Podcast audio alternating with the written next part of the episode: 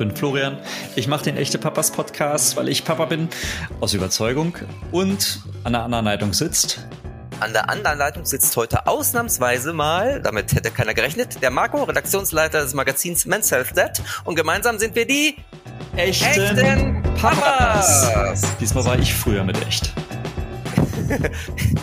ja, also Ladies first kann ich nur dazu sagen. Pah.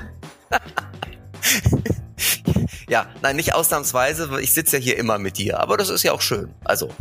Also wir und, sitzen jetzt nicht zusammen in einem Raum, weil nee, das klang um jetzt gerade so, aber. Nee, um Gottes Willen. Immer noch aus der Ferne. Gut. Aber genau. apropos genau. sitzen, apropos sitzen, ich sitze ja auch gerne mal vom Fernseher und da erschließt sich oder ergibt sich die erste Frage, die ich heute an dich habe, Flo. Und mhm. zwar würde ich gerne von dir wissen, ob du auch das Gefühl hast, so wie ich, dass Väter in Funk und Fernsehen manchmal ein bisschen schlecht rumkommen. Also ich sag nur Homer Simpson oder El Bundy. Also irgendwie haben Väter im Fernsehen immer einen schlechten Ruf, oder? Es sind immer so die, die Witzfiguren. Geht's nur mir so oh. oder hast du auch das Gefühl? Äh, also ja, spannend. Also ich habe jetzt natürlich jetzt keine Medienanalyse sofort bei der Hand, aber ich glaube, Al Bundy und Homer Simpson, das sind schon, das sind schon sehr polarisierende Beispiele.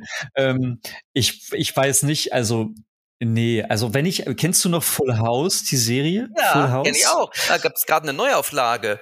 Genau, und da gab es ja, da gab es ja die WG unter anderem, wo ja, wo ja die beiden, ähm, ich glaube früher war das, wer war das? Ach, ich komme mal nicht mehr auf die Namen, aber das ähm, waren ja ähm, tolle drei, drei, drei Männer, genau. Ja, das waren coole Dets, da hast du recht. Das waren nicht die Blöden, stimmt. Genau, so mit den Zwillingen und so. Also insofern, ja. Äh, ich glaube, das, das war schon, aber wenn okay. man sich dann so andere Serien anschaut, ähm, pff, je nachdem, woher sie kommen, habe ich immer, immer so ein bisschen den Eindruck, dass, dass Väter irgendwie nicht so ganz ernst genommen mhm. werden in der Rolle, die sie ursprünglich wollten. Ja, also ich revidiere auch so ein bisschen meine Frage, weil natürlich ist es ein bisschen unfair. El Bundy und Thomas Simpson sind ja im Grunde auch jetzt nicht mehr mehr die neuesten Serien, ne? sondern schon Nö. so ein bisschen oll. Was dagegen Al aber, vertreten nur alte Klischees. Genau, was dagegen überhaupt nicht oll ist, sondern brandneu ist die Serie How to Dead, die es momentan in der ARD Mediathek gibt. Das ist auch hm. eine Serie. Da mhm. geht es um vier Väter. Und ähm, einer dieser Väter wird von Helgi Schmidt gespielt. Und den, Trommelwirbel Überraschung, haben wir heute zu Gast. Helgi Schmidt nein. wird uns, nein, doch wirklich. Glaubst du nicht? Und, ey, wir haben selten Schauspieler hier, ne, das stimmt, Podcast. Das stimmt, ja. Aber heute ja. ist es endlich mal wieder soweit. Helgi Schmidt wird uns ein bisschen was erzählen über die Serie, über ihn, über sein Leben als Vater und halt über die Problematik der Fernsehdets. Das stimmt. Ich bin gespannt. Das wird sicherlich eine spannende Folge und ähm, nebenbei könnt ihr dann unseren Podcast bewerten und teilen und abonnieren. Aber das bitte erst nachdem ihr diesen Podcast gehört habt. Also jetzt konzentrieren wir uns voll und ganz auf unser Gespräch mit Helgi, oder? Ja. Natürlich. Das muss Hallo man Helgi. genießen. Hallo Helgi, schön, dass du da bist bei den echten Papas. Ja, vielen Dank für die Einladung. Hey, grüße euch. Sehr gerne. Ähm, und ähm, wir haben dich ja nicht ohne Grund eingeladen. Es gibt nämlich einen ganz aktuellen Grund. Du bist nämlich einer der vier Hauptdarsteller der Sitcom How to Dead, die derzeit exklusiv in der ARD Mediathek läuft. Magst du mal unseren Hörer und Hörerinnen kurz erklären, worum es in der Serie überhaupt geht? How to Dead sagt ja schon einiges oder lässt einiges erahnen, aber magst du den Plot kurz erzählen? Der ist ja sehr lustig. Na klar. Na klar, also in, bei How to Dad geht's um äh, vier Väter, die ihre Kinder zum Ballettunterricht bringen und äh, die dann in dem Vorraum der Ballettschule warten, bis die Kinder fertig sind und in der Zeit entstehen dann Gespräche untereinander. Also das ist erstmal der simple Plot und dann geht's natürlich darum, über was die Väter sich unterhalten. Es gibt einen Vater-Kind-Tanz, der gemacht werden soll, beziehungsweise einen Mutter-Kind-Tanz und äh, man lernt schnell die verschiedenen Perspektive der, Perspektiven der Charaktere kennen, die unterschiedlichen Ansichten. Man stellt fest, wie die sich aneinander reiben in ihren Haltungen, wie die versuchen, sich gegenseitig zu überzeugen und wie die vor allem in ihrem Vatersein ähm, doch an der einen und anderen Stelle sehr strugglen. Genau. Genau, dieser Vater-Kind-Tanz, darauf läuft es ja im Grunde hinaus, oder? Also das ist dann sozusagen das Highlight dieser fünfteiligen Serie. Das ist das große Finale, genau, ob dieser Tanz stattfindet und wie der Tanz dann stattfindet. Aber im Endeffekt ist das nur Mittel zum Zweck, weil natürlich wollen wir als Zuschauer sehen, wie die vier sich da gegenseitig äh, ähm, Tipps geben zum Elternsein und wie sie ihre eigene Haltung abgleichen, ähm, wie sie gerade up-to-date sind oder nicht up-to-date sind in ihrer Erziehung. Und äh, genau das ist eigentlich das Spannende. Also es ist eine, es ist eine Sitcom, wir sitzen viel, wir sitzen im Kreis und schmeißen uns die mhm. Wörter um die Ohren. Einer der Charaktere ähm, spielst ja du, du spielst die Rolle des Roman, einer der äh, Väter sozusagen. Genau. Ähm, der äh, ist Vater einer kleinen Tochter. Ähm, was ist das genau für ein Typ? Wer, wer ist Roman? Und ähm, welch, welch, was für ein Vater ist Roman eigentlich? Also Roman ist, ähm, er ist von Beruf Influencer sagt er zumindest. Wie erfolgreich da ist, das äh, wird jetzt nicht genau beschrieben. Ich glaube auch nicht, dass er so erfolgreich ist. Er gibt sich Mühe, sagen wir es mal so. Ähm, vorher hat er viele andere lustige Dinge gemacht, über die man so ein bisschen was erfährt, aber nicht genau. Ähm, also er war mal irgendwie Animateur. Er geht, ist ein Lebemann so. Ihm geht's nicht primär ums Arbeiten, ihm geht's eher darum, irgendwie Geld zu verdienen, um durchzukommen, aber ansonsten vor allem das Leben zu genießen. Und genauso ist er auch als Vater. Er ähm, seine Tochter war jetzt nicht geplant so. Die ist ähm, entstanden und äh, und er ähm, und äh, und er ist ein als Vater ist er so ein so ein Typ, der der seiner Tochter total auf Augenhöhe begegnet, was Vor- und Nachteile hat. Auf Augenhöhe bedeutet natürlich, dass die, glaube ich, super miteinander spielen können, dass die einfach echt gut miteinander klarkommen, äh, gerne und viel Zeit miteinander verbringen. Wenn man nicht so viel arbeitet, hat man auch viel Zeit mit seiner mit seiner Tochter. Ähm, und auf der anderen Seite ist er einer, der sich sehr der Verantwortung entzieht, der es gar nicht so kann, Verantwortung zu übernehmen. Sagen wir es mal so, böse Zungen würden sagen, er ist nicht die hellste Kerze auf der Torte und äh, das merkt man auch an der einen oder anderen Stelle so. Ja. Ohne, ohne jetzt ähm, auf die anderen ähm, Charaktere großartig einzugehen oder so zu grafisch auseinanderzunehmen, wie, wie unterscheiden die sich? Was sind das so für, für andere Menschen, andere Väter? Also wir haben äh, auf der einen Seite haben wir Sami, der ist Vater von zwei Kindern.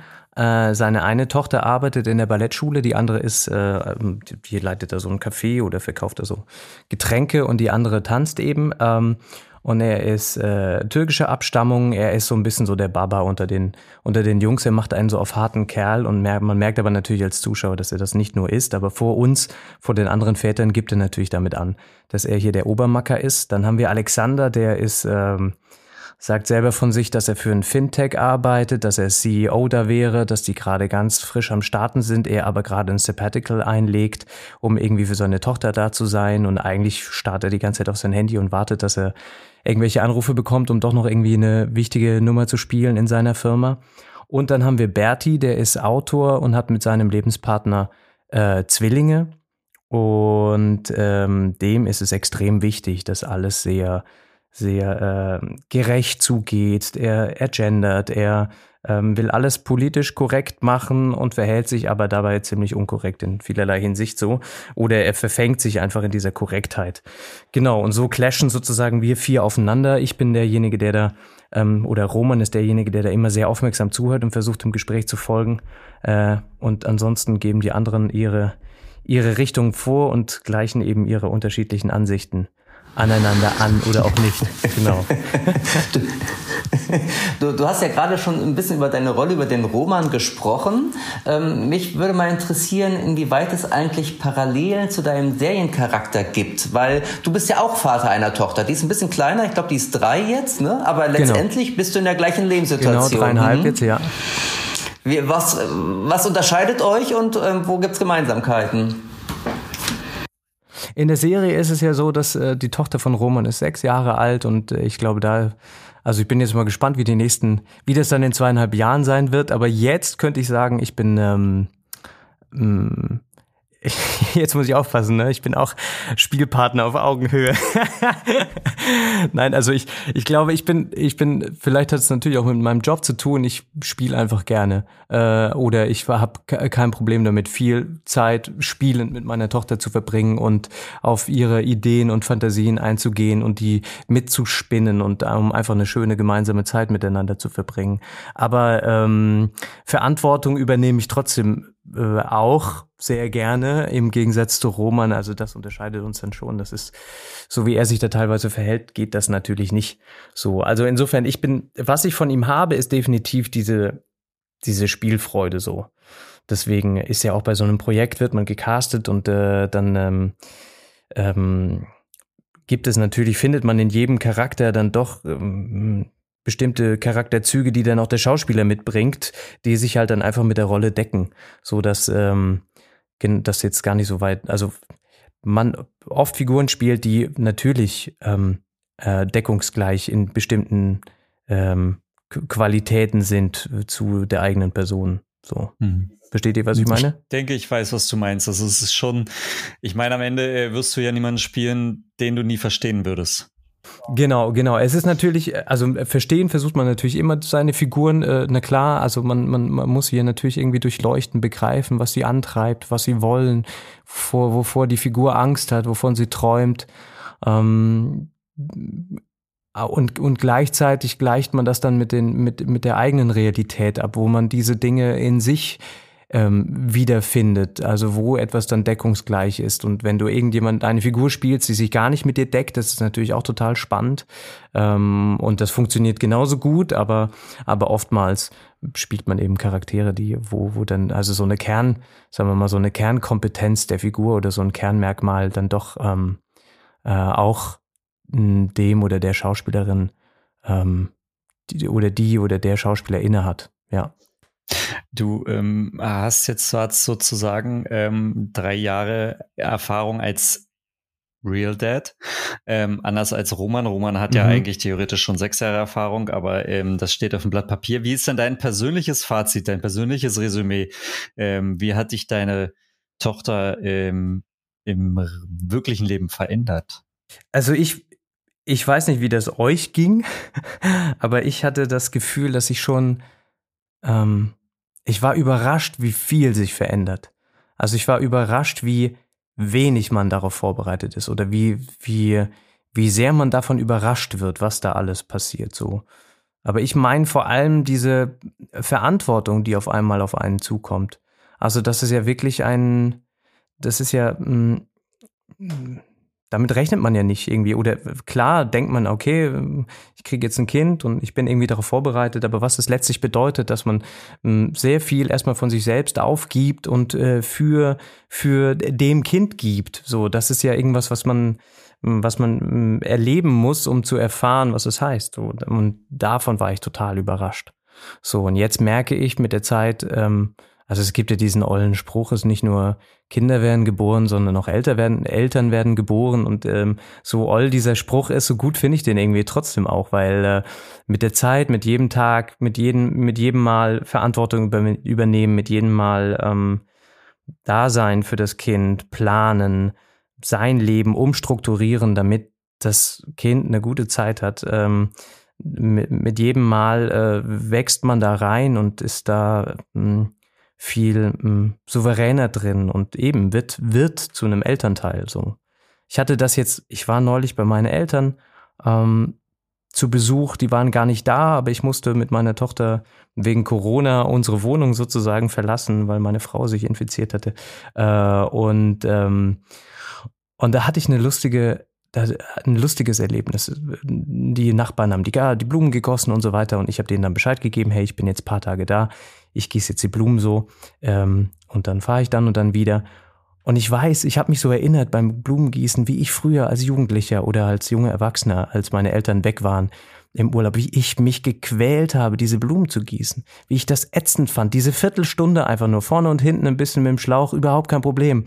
Und jetzt mit dem Kind ist auf einmal so, zack, Blumen gießen, bam, bam, bam, man macht das einfach, es ist so selbstverständlich und es ist so, und es sind ganz viele Kleinigkeiten, die man auf einmal so selbstverständlich übernimmt und macht, so, die man sich, bei denen man sich vorher gedrückt hat oder denkt, mein Gott, oh, ist das ätzend oder boah, jetzt noch Blumen gießen. Also nur ein kleines Beispiel, ne? Und es gibt aber so viele Kleinigkeiten im Alltag, die jetzt natürlich einfach funktionieren müssen und auf einmal auch funktionieren. Und na klar merkt man dann irgendwie nach einem Zwölf-Stunden-Tag so, Alter, ich bin echt fix und fertig. Was ist denn los, ey? Ich habe doch gar nicht so viel gemacht. Aber natürlich, man hat die ganze Zeit irgendwie was gemacht. Aber hier, den Apfel schneiden oder was auch immer, wie das so selbstverständlich von der Hand geht und das früher einfach so anstrengend war, solche Dinge für sich selber zu planen und zu machen. Das finde ich so lustig. Als kleines Beispiel. Ihr grinst. Ja, und Verantwortung, Verantwortung wiegt ja auch viel, ne? Oder also man, selbst wenn man nicht den ganzen Tag Äpfel geschnitten hat, hat man halt die Verantwortung. Und da kann man den ganzen Tag im Sessel sitzen. Trotzdem ist es anstrengend, oder? Wenn man weiß, man hat die Verantwortung für so ein kleines Lebewesen. Ja, dazu kommt, dass meine Tochter jetzt auch nicht so die, sie ist nicht so die Selbstspielerin. Ähm, weiß ich nicht, ob ich daran auch in Anführungsstrichen schuld bin, weil ich halt dann sozusagen viel mitspiele, aber sie ist nicht so die Selbstbeschäftigerin. Insofern ähm, ist man schon echt viel mit ihr unterwegs und sehr aktiv so und äh, dementsprechend viel auf der Couch sitzen und Verantwortung spüren, tue ich nicht unbedingt. ähm, aber na klar, auch wenn man wegfährt. Ich bin jetzt durch meinen Job natürlich auch dann immer wieder unterwegs und, und äh, hänge irgendwo anders drum. Ähm, und äh, klar, man fährt anders weg oder man, man, äh, man denkt anders drüber nach, welchen Zug man am nächsten Tag zurücknimmt. So, ob man nicht doch den zwei Stunden vorher nimmt, damit man eben rechtzeitig daheim ist, um wieder da zu sein. So, ne? Also es hat sich, äh, ja, Gott, jetzt sage ich irgendwie um 180 Grad, keine Ahnung, es hat sich auf jeden Fall sehr viel verändert. Ähm, und äh, ja, genau. Nicht nur das Blumengießen als schlechtes kleines Beispiel. Kommen wir mal zurück zur Serie. Also es geht um vier Väter, es sind vier Hauptdarsteller, aber der einzige Hauptdarsteller, der wirklich Vater ist, bist du. Hm? Also die mhm, anderen drei genau. haben, glaube ich, noch keine Kinder. Ja, ähm, so konntest du denn am Set deinen Kollegen da gute Tipps geben irgendwie? Also hattest du da irgendwie, ja, warst du der, der Ratgeber so ein bisschen am Set, weil du tatsächlich schon diese Erfahrung hattest oder ist man da als Schauspieler so unabhängig, dass man das gar nicht braucht? Also wie, auch, auch jetzt habe ich natürlich gerade in der Antwort davor ähm, was ganz anderes gesagt, ne? das, das Verantwortung, äh, dass man das erstmal erfahren muss, ne? So, aber na klar können SchauspielerInnen sich da sehr gut reinfühlen.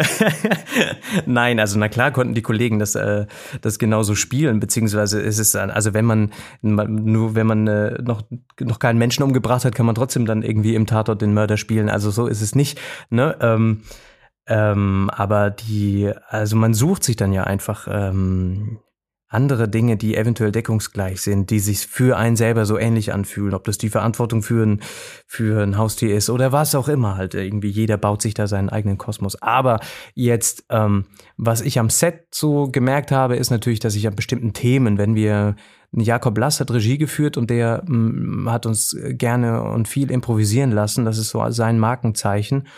Und da habe ich natürlich dann versucht, viele, viele Kinderthemen so mit einzubringen oder irgendwie so ein Gespräch über irgendwelche Anika Globuli sind mir wahrscheinlich dann näher gewesen als den Kollegen so, ne?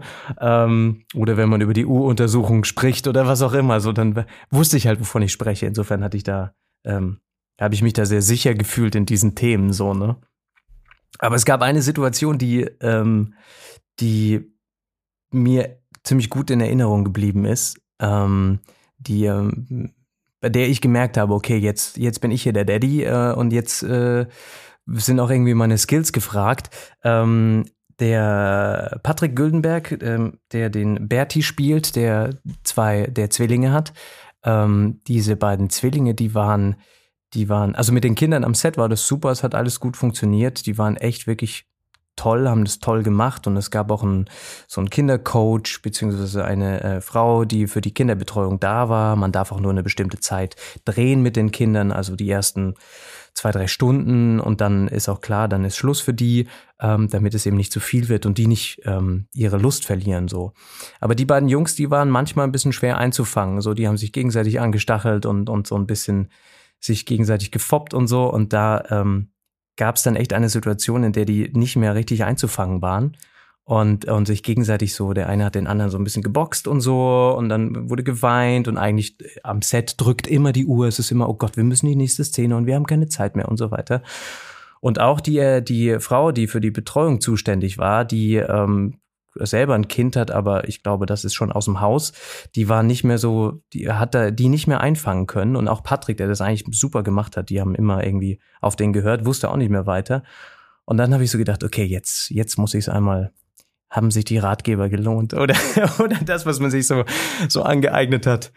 Und ich weiß noch, ich habe mich so runtergebeugt zu dem einen und habe halt wirklich so angefangen, den halt nicht mit, hey, jetzt sei ruhig und so weiter, sondern habe so, okay, ich verstehe dich, ähm, ich weiß, du bist jetzt gerade sauer und das ist alles okay und habe halt so angefangen mit diesem, ne, wie man halt versucht, mit dem Kind richtig zu kommunizieren, damit es sich verstanden fühlt, damit es mal kurz durchatmen kann und habe gemerkt in dem Moment so, dass äh, ich dachte, ich wäre jetzt der Einzige, der vielleicht noch die Möglichkeit findet, zu diesem Kind da so durchzudringen.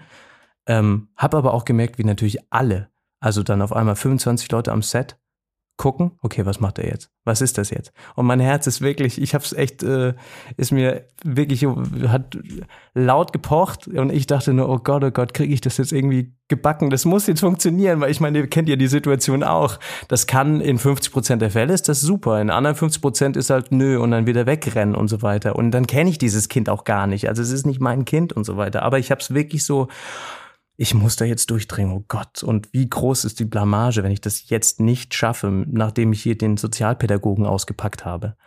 Und dann hat es tatsächlich geklappt und er konnte sich beruhigen. Aber ich war wirklich, danach musste ich mich so kurz rausziehen, weil ich so angespannt war und es mich so fertig gemacht hat. Es war, es war wirklich krass. Aber da dachte ich so, cool. Ich weiß nicht, ob es bei meiner Tochter geklappt hätte, aber bei den Jungs hat es in dem Moment auf jeden Fall geklappt. Ja. Applaus. Wahnsinn. In dem Moment bist du ja auch so, also ich weiß nicht, wie es euch geht, aber bei mir ist so, äh, mich, mich berührt es dann auch, diese, diese, ähm, diese Trauer oder den Frust und so weiter. Ich habe da irgendwie, keine Ahnung, mach, mach mich da sehr auf für oder sehr weich dann für in dem Moment und bin aber dann auch irgendwie verletzlich. Also mich macht das selber mit traurig bei dem Kind und dann ist es halt so ein, muss man das trotzdem irgendwie so, also es ist auch für mich Arbeit, so wie es natürlich für alle ist, aber ich finde das irgendwie auch eben diesen emotionalen Stress so, ne?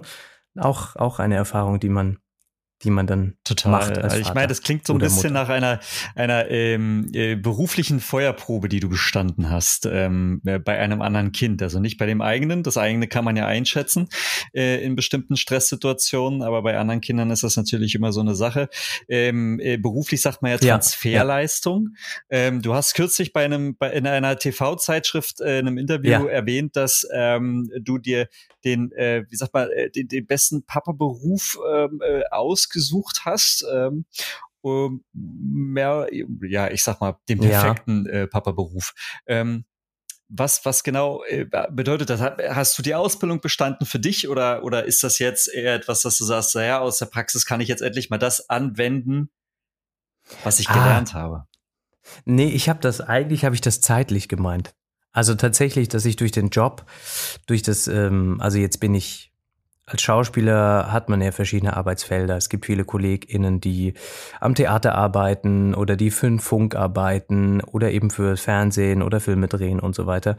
Und ich bin jetzt seit ein paar Jahren, mh, hm, arbeite ich eigentlich nur noch vor der Kamera oder vor dem Mikro und ähm, habe da einfach mh, hm, bereite meine Lesedrehbücher, bereite Rollen daheim vor. Also ich bin viel daheim und wenn ich dann eben zum Dreh fahre, dann bin ich für ein paar Tage oder zwei, drei Wochen oder je nachdem, welche Größe die Rolle hat oder das Projekt an einem anderen Ort. So, aber ansonsten kann ich das alles ähm, daheim machen. So, und deswegen ist das für mich eigentlich ein, ein idealer Beruf, weil ich dadurch die letzten die letzten drei Jahre, die ersten drei Jahre meiner Tochter wirklich total intensiv mitbekommen habe. Und nicht dieses, ähm, morgens ins Büro fahren oder was auch immer. Okay, war jetzt während der Pandemie vielleicht weniger, aber ähm, im, im Büro sitzen und keine Zeit haben äh, und dann abends nach Hause kommen, ähm, das habe ich eben nicht. Heißt nicht, dass ich mir das nicht manchmal auch wünschen würde, aber ähm, es ist, ähm, ich habe da einfach viel Zeit, die ich daheim verbringen kann mit meiner Tochter und das genieße ich sehr so. Und dafür ähm, sind aber dann natürlich auch die Momente, in denen ich arbeite, also dann arbeite, am Set arbeite, ist dann auch eine Zeit, in der ich überhaupt nicht da bin. So, in der ich auch schlecht erreichbar bin. Oder halt meistens in einer anderen Stadt bin und dann für mehrere Tage oder auch Wochen mal weg bin. So, ja, genau. Also insofern ist es auf der einen Seite ideal, viel Zeit mit dem Kind verbringen zu können. Auf der anderen Seite dann finde ich es auch gut, wenn man dann in die Arbeit geht, dass ich dann wirklich sagen kann, hey, das ist jetzt so komplett mein, mein Bereich auch. Und dann genieße ich das auch so, mich nur auf das Projekt fokussieren zu können und nicht noch ähm, andere Dinge planen zu müssen, parallel mhm. sozusagen. Ich habe das Interview auch gelesen, Helgi, und ich habe es tatsächlich aber auch so verstanden, dass man als Schauspieler natürlich eine ziemlich große Spielfreude hat, die dann natürlich auch dem Kind entgegenkommt. Oder? Das hattest du vorhin ja auch schon mal erwähnt, dass du wirklich ja, das bestimmt auch. ja. auch Lust drauf hast, so zu spielen. Ja. Ich weiß nicht, was ihr momentan, das spielt man mit Dreijährigen momentan? Äh, sie ist momentan total ähm, mit Puppen beschäftigt also richtig Puppen anziehen, machen, tun, Stofftiere, die dann keine Ahnung, heiraten, in Urlaub fahren oder was auch immer, Koffer packen für die, für die was malen und so weiter. Also da ist, da, das ist gerade so der, der Bringer. Also morgens und abends nicht nur ein, sondern drei Kinder anziehen. da, da, ist doch zeit, zeitweise so, ein, so, ein, ähm, so, so eine Sechsjährige dann doch nochmal Abwechslung, oder? No, äh, wie, zeitweise eine Sechsjährige, ja, wobei das natürlich, das war schon eine, eine Lust, eine spannende Sache. Also Kinder sind ja ganz toll, dass sie dann so ganz schnell adaptieren und das einfach annehmen. Also als Schauspieler hast du ja manchmal so Situationen, die, die man als, als drehender Schauspieler hat man manchmal Situationen, die wirklich so absurd sind. Du kommst quasi ans Set, ähm, lernst deine Spielpartnerin kennen und drehst dann zwei Stunden später äh, die Szene, in der du wieder zusammenkommst nach der Trennung oder so zum Beispiel. Also obwohl du die Person gar nicht kennst, spielst du schon, dass du diesen ganzen Hinterbau hattest, sozusagen. Also weil du die letzte Szene des Films zum Beispiel drehst, einfach am zweiten Drehtag. Das ist nicht ideal, aber das kommt natürlich vor, weil man eben nicht oder nie chronologisch dreht. Außer jetzt bei diesem Projekt, da hatten wir Glück, da haben wir chronologisch drehen können.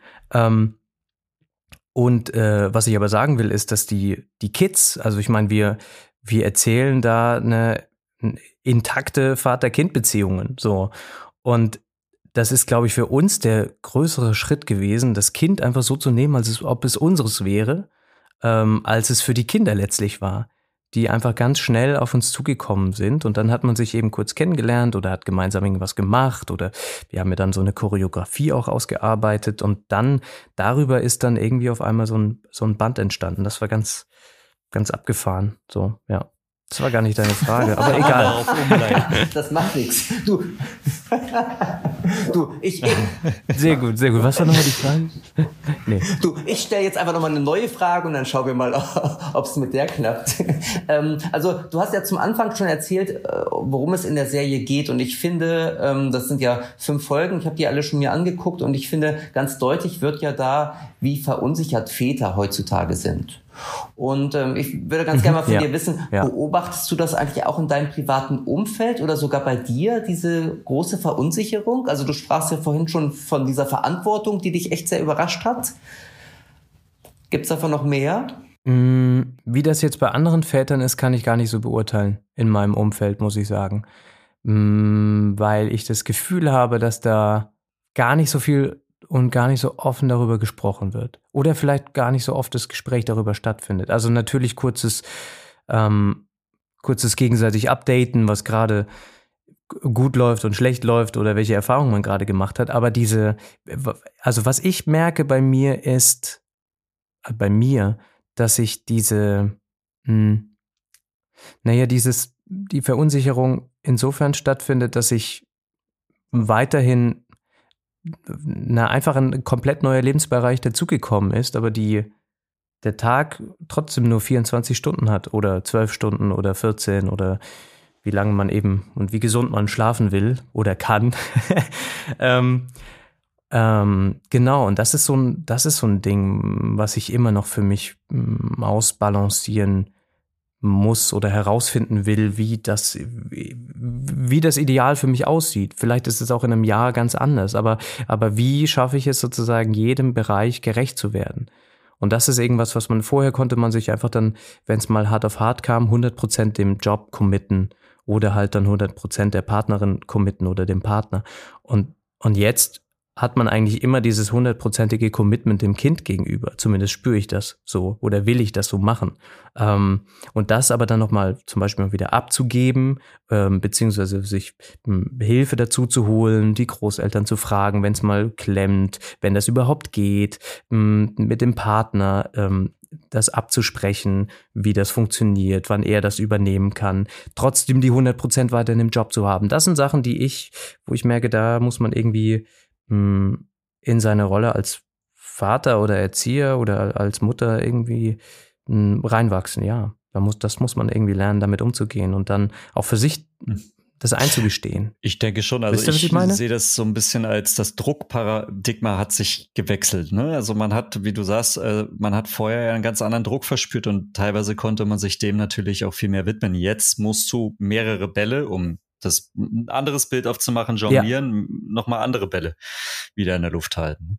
Ja, genau, genau. Und jetzt, ja, eben, ähm, auch in bestimmten Momenten zu sagen, nee, ich kann das nicht machen und ich habe auch schon erlebt, dass es dann heißt, okay, was ist aber denn, gerade in, in, in Drehsituationen ist es ja, mh, dadurch, dass es dann wenige Tage sind oder Wochen, auf die es sozusagen drauf ankommt und ohne dich ein Set natürlich steht. Also du als Schauspieler in der Szene wirst natürlich gebraucht, du, bist nicht austauschbar in, in dem Moment, im Gegensatz zu vielleicht einem Kameraassistenten, wenn der irgendwie krankheitsbedingt ausfällt, dann muss man, das ist verärgerlich, aber dann kann man eventuell irgendwo einen anderen Kameraassistenten herbekommen. Aber als Schauspieler kann man nicht sagen, gut, in der Szene, dann spielt er halt nicht mit, nehmen wir jemand anderen. Das geht natürlich nicht. Und dementsprechend dann so zum Beispiel da dann auch äh, naja, halt dann einfach das weiterhin klar zu haben, nee, da bin ich weg, da kann ich nicht. Oder, ne, also wie reagiere ich da bei Krankheit des Kindes zum Beispiel so? Und das ist dann, da bin ich sehr froh, dass meine Frau da ähm, das natürlich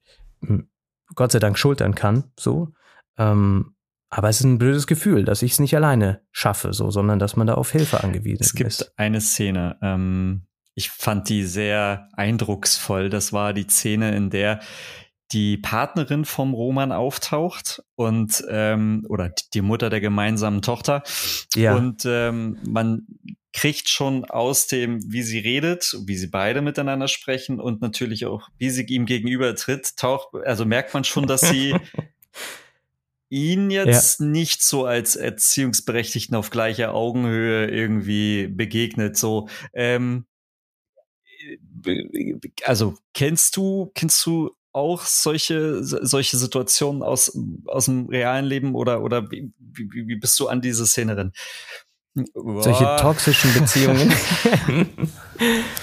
Ja, ähm, auch die Tatsache, dass man, auch die äh, Tatsache, dass man tatsächlich als Vater nur Elternteil der zweiten Klasse genau, ist, oder? Darum genau. geht es ja sozusagen. Also es ging, äh, das Toxische ist natürlich noch ja, mal eine, ja, eine, das stimmt, ja, ja. ein bisschen weiter gedreht, aber im Grunde geht es ja darum, der Roman ja. ist kein, kein gleichberechtigtes Elternteil in genau. der Serie. Also es, man, man merkt, man kriegt schon mit, dass das anders läuft bei dem. Ja, ja, er wird zumindest nicht ernst genommen von ihr, was das betrifft, aber er verbringt natürlich genauso Zeit mit ihr und aber, aber ja, na klar. Ähm, äh, nee, kenne ich nicht. also kenne ich wirklich nicht. Ich habe drüber nachgedacht. Ähm, aber es, weil, nee, in meinem Umfeld habe ich das, erlebe ich, dass das sehr gleichberechtigt stattfindet, dass Väter und Mütter beide sich die Verantwortung teilen und sich auch ähm, gegenseitig da, da kein Ungleichgewicht stattfindet, auch keine, mh, hm, mh, hm, auch keine Be Beurteilung im Sinne von, du hast es nicht drauf und ich muss dir alles erklären oder so. Nee, das findet nicht hm. statt. Nee. Dann, dann würde mir ja glatt mal äh, interessieren, wie hast du dich in den, in dieser Szene gefühlt? Also, wenn du das noch nicht so kanntest, dann muss das ja etwas mit dir gemacht haben, das mal so auf diese Art kennenzulernen. Also die Lisa Bitter, die das da gespielt hat, die meine Partnerin da spielt, die hat das super gemacht und es war, ähm, das hat sich natürlich extrem beschissen angefühlt so. Also diesen Druck, den sie, also sie hat es super gemacht. Sie hat es so gemacht, dass bei mir das extrem angekommen ist so. ähm, ja, genau. Und dann wurde es noch, hat noch der Regisseur ähm, ihr und mir noch was ins Ohr geflüstert und dann wurde es nochmal gemacht und nochmal gemacht und auf einmal hat es eine andere Fiesheit bekommen, die unglaublich war. Also, ähm, ja, ähm, ich glaube, das sieht man auch, wie sich das angefühlt hat. Also, falls ihr es noch nicht geguckt habt, ihr könnt diese Szene schon, ihr müsst nur die erste Folge gucken, da kommt es drin vor. Dann bleibt ihr sowieso hängen, liebe ZuhörerInnen.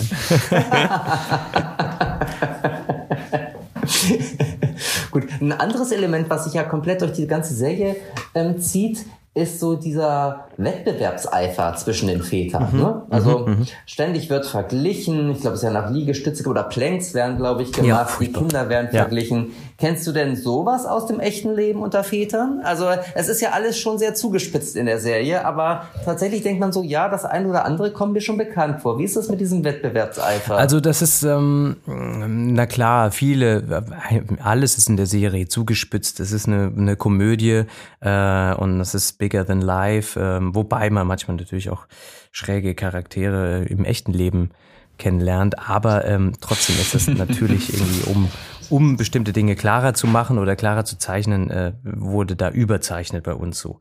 Ähm, was diesen Wettbewerb betrifft, mh, das ist, also eigentlich ist Wettbewerb ist ja so ein bisschen so ein, finde ich, so ein verbotenes Wort bei uns. Oder ich finde es ein, ein, ein, ein, komisches Wort, weil ich, auf der einen Seite möchte ich eigentlich keinen Wettbewerb. Wettbewerb ist ja an sich irgendwie böse, ist kapitalistisch, ist äh, ähm, zerstört die Umwelt oder was auch immer. Also es ist ja irgendwie ein, Wettbewerb, kannst du nicht, ähm, ist ja, also ich will meinem Kind nicht Wettbewerb beibringen, so. Aber auf der anderen Seite haben wir, glaube ich, also zumindest meine Generation ist ich, so, so Kinder der Boomer haben ja von unseren Eltern Wettbewerb kennengelernt, die ja in einer Wettbewerbssituation waren aufgrund der der Boomer-Generation. So, da ging es ja, war es ja schwierig, irgendwo einen Ausbildungsplatz zu bekommen und man musste sich immer vergleichend mit Ellbogen irgendwie seine Sachen erkämpfen. So, ne? Also wir haben das mitgekriegt durch unsere Eltern vielleicht, dass Wettbewerb gut ist und gleichzeitig kriegen wir gerade mit, dass Wettbewerb zur Zerstörung der Welt führt, jetzt so im übertriebenen Groß, also wenn man es mal ganz groß zeichnet. Insofern finde ich das so, weiß ich nicht genau, wie ich damit umgehen soll, wenn ich ehrlich bin. Ähm, also ich mag das nicht, wenn meine Tochter aus allem einen Wettbewerb macht. Und ich dann denke, woher hat sie das gerade? Aha, aus dem Kindergarten von dem und dem. Das geht natürlich nicht. Ähm, und gleichzeitig ist es ein gutes Mittel, wenn man mal wahnsinnig spät dran ist, dass man sagt, wer ist als erstes da und da, ne? Das kennt ihr auch. Ähm, ähm, also ich bin da ganz zwiegespalten, äh, wie man in diesem, wie man damit umgehen, umgehen sollte. Und andererseits ist es natürlich was, was, was einfach automatisch entsteht, weil man sich mit den anderen, weil man abgleicht, weil man natürlich beim ersten Kind gar nicht weiß, ist das alles normal, wie das abläuft? Ähm, ist das normal, dass das Kind dann und wann äh, läuft, wann fängt es an zu sprechen? Ich meine, eine U-Untersuchung ist ja auch schon, ist ja jetzt kein Wettbewerb, aber na, da wird ja irgendwie alles kontrolliert, ob alles gut und richtig ist. Und wenn man auf dem Spielplatz ist, dann äh, und das eine Kind, was irgendwie gleich halt ist, dann schon auf dem Klettergerüst rumspringt und das eigene Kind noch so ein bisschen clumsy nebendran steht, dann äh, ist natürlich so, warte mal, ist das, muss ich das jetzt mehr fördern, das Kind? Was ist da jetzt los? Habe ich da was falsch gemacht? Wie kann ich da noch das Maximum rausholen aus der Beweglichkeit meines Kindes? Nein, aber ihr wisst, was ich meine. Es ist so, auf der einen Seite äh, kommt das immer wieder vor, dieser Wettbewerb, und ich glaube, es ist gar nicht ein im Sinne von, wer ist besser gemeint, sondern einfach nur ein Abgleichen.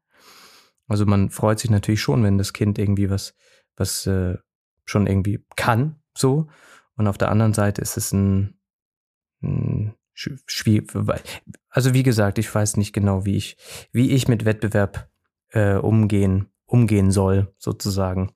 Ähm, und warte einfach mal, was passiert. So kenne das von anderen auch nicht unbedingt so, aber na klar, man fragt sich, ich, ich weiß es nicht, ich weiß nicht, wie, wie in anderen Küchen darüber gesprochen wird. So.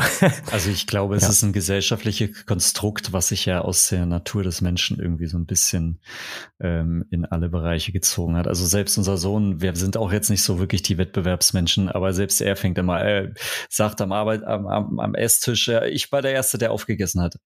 Warum? Es gab doch überhaupt, ja. niemand hat ja. irgendwie, es gibt keinen Preis zu verlosen, gar nichts zu gewinnen, gar nichts, aber schön, dass du dich als Gewinner fühlen möchtest. Und da merkst du einfach schon, ich glaube, das ist, da kommt es echt auf das, auf, auf das Umfeld drauf an, wo sie sich auch noch drin bewegen. Und das ist nun mal nicht nur das Elternhaus, sondern das ist halt auch die Kita, ne? Ja, na klar. Und gleichzeitig ist es ja, also ich will das ja gar nicht so verteufeln, aber es ist so, ihr, ihr, merkt, ich wabere hier rum, weil ich nicht, ich weiß nicht genau, ich weiß noch nicht, wie meine Haltung dazu ist und weil auf der einen Seite ich ich gucke gern Sport. Ich, Sport ist Wettbewerb und es macht Spaß, da seiner Mannschaft zuzujubeln. Und wenn die gewinnt, äh, mal ausnahmsweise, dann ist es natürlich ganz toll so. oder wenn sie es fast in die Champions League schafft oder was auch immer. so, ne? Äh, und auf der anderen Seite willst du aber nicht dieses, ähm, dass der Wettbewerb immer die, die Hauptsache ist, sondern wenn Wettbewerb dazu führt, dass es den Kids Spaß macht, äh, und zu einer Freude führt, dann ist das natürlich schön. So, wenn aber die Hauptsache ist, dass dabei niemand auf der Strecke bleibt. So, jetzt bin mhm. ich aber auch mit meinem sozialpädagogischen Gespräch hier Tour am Ende. Du bist äh, neben How to Dead ähm, momentan auch in der Komödie One Night Off ähm, zu sehen. Ähm, also da geht es auch um einen Vater, ähm, gespielt von, ähm, jetzt hoffe ich, dass ich den Namen richtig ausspreche, Emilio Sacraia. Sakraya, genau. Sakraya. Ja. Genau, dessen Partnerin zum ersten Mal über Nacht weg ist und dann läuft so einiges schief. Ähm, und das, das ist scheinbar irgendwie so ein wiederkehrendes, ähm, erzählendes Element. Väter kriegen nichts auf die Reihe, geht immer irgendwas schief. Ähm, äh, also geht es dir genauso? Also beziehungsweise siehst du, sie, kriegst du auch den Eindruck, dass Väter scheinbar nie was wirklich auf die Reihe kriegen, so vom Bild her, was gezeichnet wird? Also das ist ja ein Bild, was gezeichnet wird, damit man ein paar Lacher kriegt, ne? So, das ist ein Bild, was gezeichnet wird, was das ist die die die Prämisse oder die These für die Komödie, so, ne?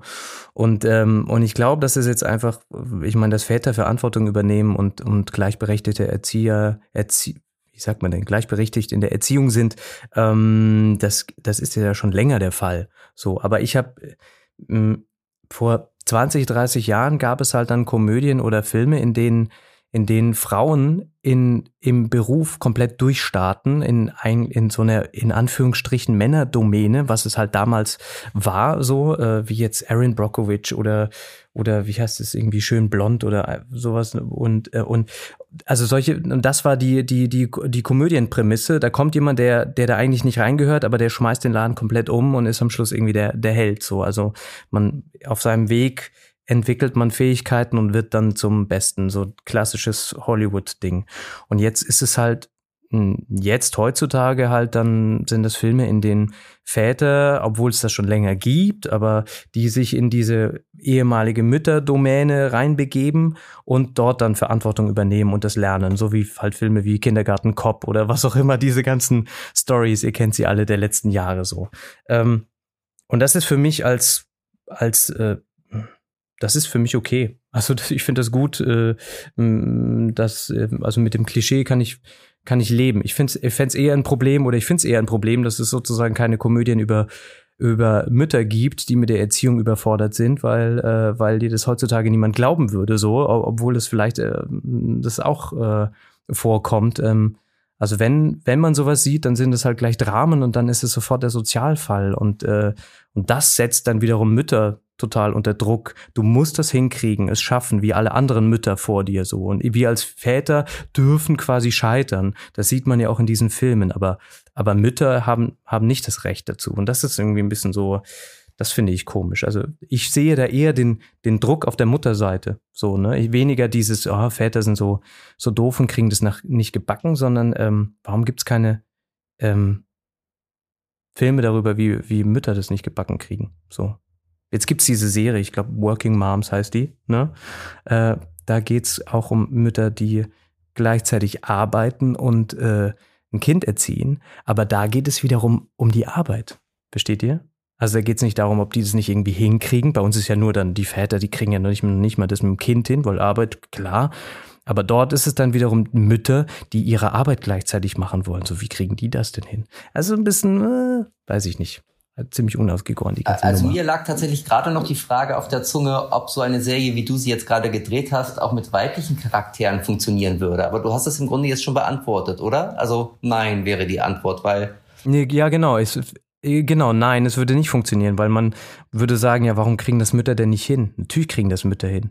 Aber dass die vielleicht genauso strugglen wie wir, weil die es halt auch nicht kennengelernt haben, es ist... Äh, das ähm, wird nicht beleuchtet so oder nicht in Frage gestellt. Mhm, also.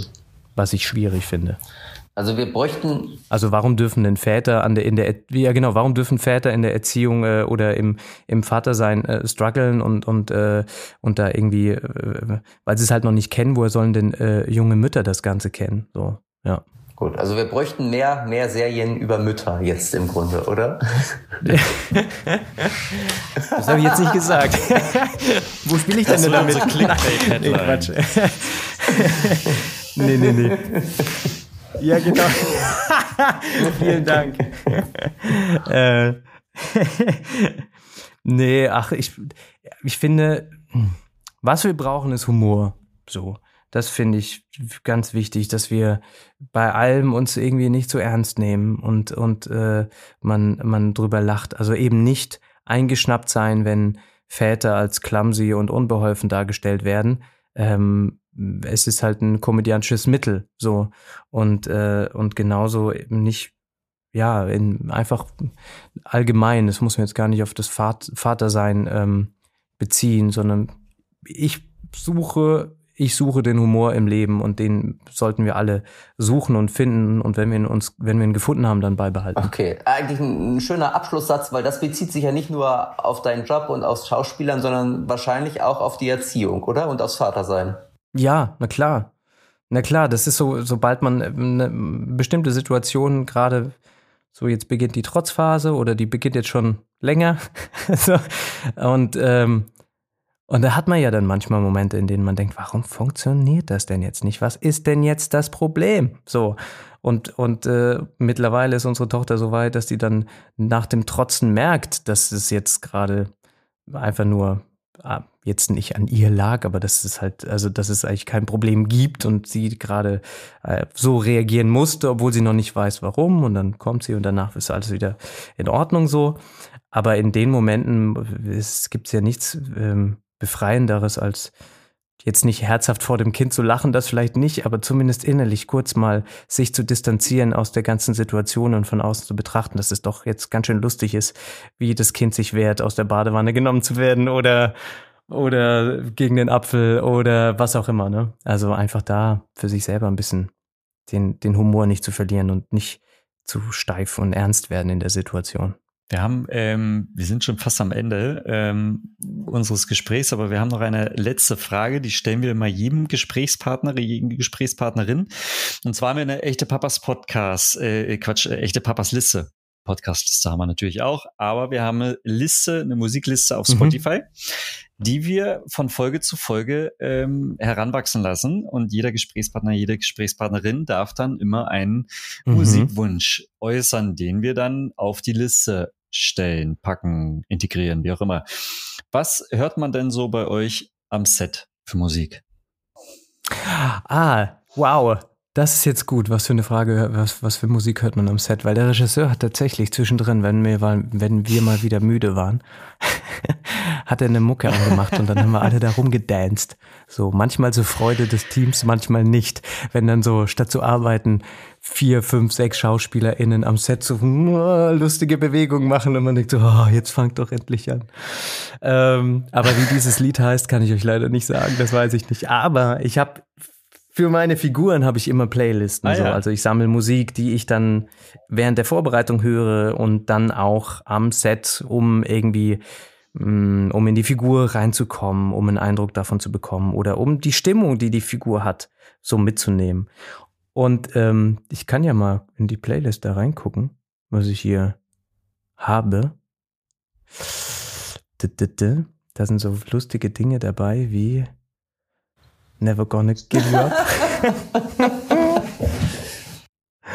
äh, oder Kiss von Prince, aber das ist jetzt alles so ein bisschen. Ich habe um, so zwei, drei Lieder von Wolfpack da dabei. Und ich würde jetzt einfach mal auf die Liste packen. Das Lied heißt Darwin Derby von Wolfpack. Alright. Okay. Kenne ich nicht, aber werde ich bald kennenlernen und kommt auf unsere echte Papas Playlist von Spotify, die ihr abonnieren könnt, genauso wie diesen Podcast selbst. Und ähm, ja, wenn ihr mögt, ähm, abonniert Playlist und Podcast, bewertet beides mindestens mit fünf Sternen, mindestens. Und ähm, schreibt uns auf ja, jeden Fall. und schreibt uns auch gerne. Ähm, der Flo weiß immer, welche E-Mail-Adresse es ist, wenn es um Feedback geht. Das ist äh, immer noch äh, podcast.echtepapas.de. Genau, wie konnte ich das vergessen? Gut, also für das uns haben wir jetzt schon nicht. Werbung gemacht, Helgi.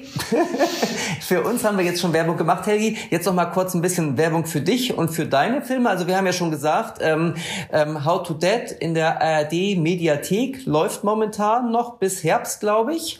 Ähm, bei Amazon Prime. Das läuft sogar noch okay. ein bisschen länger. Ich glaube, das ist jetzt noch ein Jahr in der Mediathek. Aber man kann okay, sich Zeit gut. lassen. Sollte man, man, aber nicht. Man kann es genau, auch dreimal gucken. Und man kann es sozusagen okay. in einem durchgucken. Ne? Im Rutsch fünf Folgen, da ist der Abend dann gerettet. Und das ist doch herrlich, genau. Bingen. genau, im Anschluss gleich bei Amazon die Komödie One Night Off ähm, gucken. Auch sehr unterhaltsam, habe ich auch schon gemacht. Aber was steht als nächstes bei dir an? Kannst du schon was verraten oder ist das alles geheim? Wo sehen wir dich als nächstes oder hören dich als äh, nächstes? Ich, ich kann verraten, dass ich, äh, dass ich gerade eine Serie für Netflix drehe ein Krimi ist das. Ähm, mehr kann ich auch okay, nicht verraten. Spielst du Wo ich glaube, wenn man googelt, findet man bestimmt noch was raus. Aber was denn? Ich wollte fragen, wen du spielst. Die Leiche oder den Kommissar oder irgendwas dazwischen? Ähm, ich, nicht nee. die Leiche, nee, ich spiele, wobei, ich spiele äh, einen, ähm, äh, ich spiele einen Kommissar. Ja, genau. Mehr darf ich jetzt, glaube ich, wirklich nicht sagen. Gut, nein, Keine Ahnung. Okay, nee, es gibt da man, jetzt auch nicht strenge Regeln, dass man da wirklich nicht zu viel verrät. Äh, und ansonsten, ich, im Herbst kommt, glaube ich, ein, hm, kommt ein Polizeiruf raus, in dem ich mitgespielt habe und ein, und ein Film, der, und ein anderer Film, wann der rauskommt, weiß ich nicht genau. Äh, aber ja, demnächst gibt's mal, oder bald gibt's mal wieder was zu gucken und dann spätestens nächstes Jahr dann die Netflix-Serie. Okay, gut. Also wir halten uns erstmal an die Sachen, die genau. schon ausgestrahlt werden und sind einfach neugierig auf das, was da noch kommt und bedanken uns total. Das könnte ja, sein. Und bedanken uns, dass du die Zeit hattest, ähm, mit uns zu sprechen. Hat total Spaß gemacht. Ja, vielen Sehr Dank. Cool. Ja, War cool. Dank. Fanden Danke, wir auch. mir auch. Und ähm, ja, ich, ich hoffe, wir sehen dich auch noch mal in der einen oder anderen Vaterrolle, weil das machst du prima. Und äh, vielleicht das wird jetzt, äh, das wird jetzt, äh, je, je länger, je länger ich äh, vor der Kamera stehe, desto eher wird das der Fall sein. Ja, genau. Vielleicht noch in der einen oder anderen Nicht-Vaterrolle, bevor das dann Überhand nimmt. also, Helgi, wir sehen dich bestimmt wieder irgendwann im Fernsehen oder ähm, auf den Streaming-Diensten und alle anderen hören wir in zwei Wochen wieder bei einer neuesten Echte Papas-Folge. Das glaube ich auch. Ich mich auch. Okay, super. In diesem dann Sinn. Vielen Dank und bis dann. Macht's gut. Tschüss. Tschüss, Helgi. Ciao. Tschüss.